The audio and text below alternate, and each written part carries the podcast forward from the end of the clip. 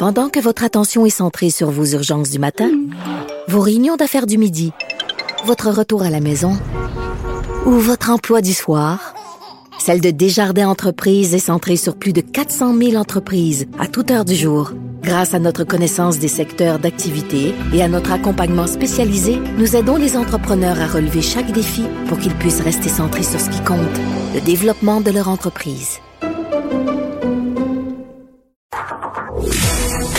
Il explique et démystifie l'économie. Pierre-Olivier Zappa, à vos affaires. Bonjour Pierre-Olivier. Salut Mario. Alors Air Transat a son assemblée des actionnaires, assemblée annuelle euh, demain. On est quand même curieux de savoir qu'est-ce que les dirigeants vont vont expliquer aux actionnaires comme méthode de situation là. Ben, et, ce sera très intéressant à surveiller. Et la question qui se pose également, d'ici demain, d'ici demain matin, la tenue de l'Assemblée, que ce soit ce soir, que ce soit demain matin, est-ce qu'il pourrait y avoir du mouvement? Euh, est-ce que demain, lors de cette assemblée, le Conseil va nous dire on a reçu des offres, d'autres offres pour acheter le transporteur?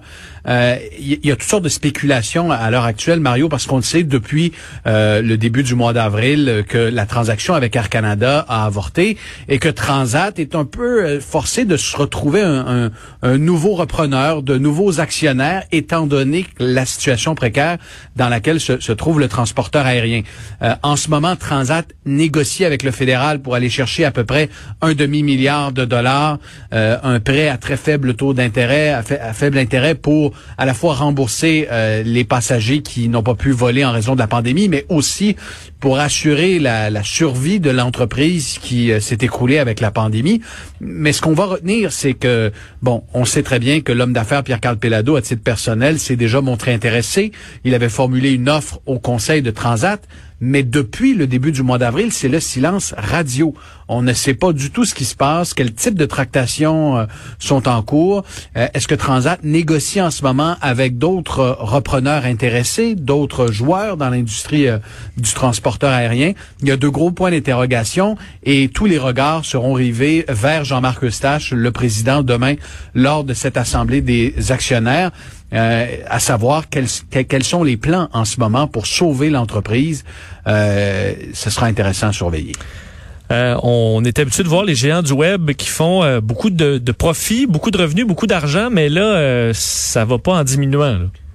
Euh, non. Et, euh, à l'instant où on se parle, Facebook est en train de dévoiler ses euh, résultats trimestriels. C'est une grosse semaine de résultats trimestriels sur Wall Street. vous donnez une idée, là, ça sort à l'instant. Je saisis mon, mon téléphone. on s'attendait à des à des résultats incroyables pour Facebook. L'action Facebook en ce moment est en train de monter de de 5% après la fermeture. Et ce qu'on peut lire, c'est que les revenus sont en très forte hausse, des revenus de 26,2 milliards de dollars. C'est 3 euh, milliards de hein? plus que ce à quoi on s'attendait, imaginez. C'est une hausse de 34% des euh, revenus par rapport à l'an dernier. Qui était déjà euh, appréciable. C'était déjà une entreprise avec une croissance fulgurante. Là, euh, ça sort à l'instant des revenus de, de 26 milliards sur une période de trois mois. Et évidemment que la publicité y est pour quelque chose. on regarde les chiffres qu'a dévoilé hier Alphabet, la maison mère euh, de Google. Euh, encore là, des chiffres astronomiques. on parle de 55 milliards de dollars de revenus au cours du dernier trimestre, dont une forte proportion, là, plus de autour de, de de 6 milliards de dollars euh, simplement en revenus publicitaires. Euh, on regarde les revenus publicitaires tirés de YouTube, qui appartient à Google. YouTube a généré une croissance de 50% de ses revenus publicitaires sur un an. Euh, à, à, lui seul, YouTube là, va bientôt dépasser Netflix au chapitre des revenus, c'est vous dire. Euh, il y a du profit aussi à travers ça, parce qu'il y a des gros gros revenus, mais des fois il y a certains euh, gros qui euh, qui font peu de profit, mais eux là, c'est des milliards. eux, ils sont à l'étape de leur croissance et ils les marges, les marges nettes là sont autour de, de 30 c'est énorme. et, et, et, si on regarde, ils ont, tous un volet souvent Microsoft, Google, un, volet de d'infos nuagiques, de données. ben ça aussi c'est un, surtout avec la pandémie, les besoins ont explosé avec le télétravail, les ventes en ligne. Ligne. Donc ces géants-là prennent de plus en plus euh, de place. Et quand on, regarde cette grosse semaine de résultats trimestriels, ça confirme euh, ce qu'on s'attendait. Est-ce qu'ils sont trop gros là? De ben, plus en plus pressant comme question. Hein.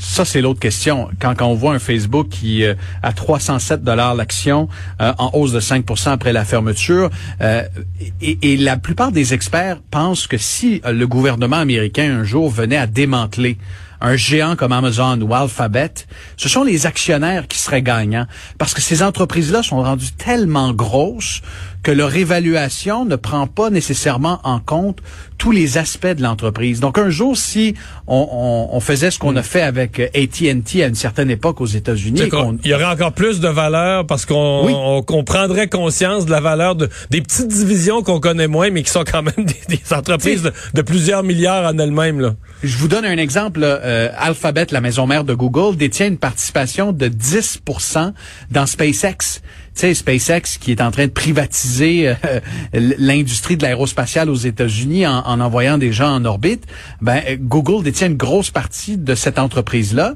qui est pas cotée en bourse, mais si des gens veulent s'exposer à SpaceX, peuvent acheter Alphabet. Donc, si on démantelait un jour Alphabet, euh, ben probablement que l'entreprise vaudrait pas mal plus que ce qu'elle vaut aujourd'hui en bourse. Et si on regarde en date d'aujourd'hui en bourse, Alphabet vaut un en fait, vaut 1600 milliards de dollars, c'est vous dire. Merci Pierre-Olivier. Il n'y a pas de quoi.